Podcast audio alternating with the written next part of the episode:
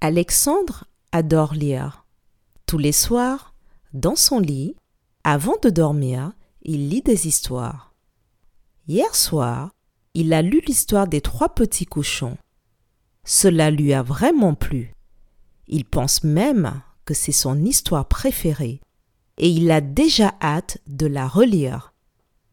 Question.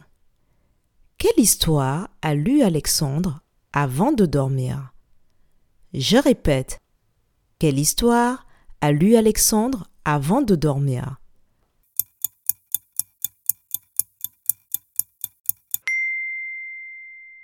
Alexandre, avant de dormir, a lu l'histoire des trois petits cochons.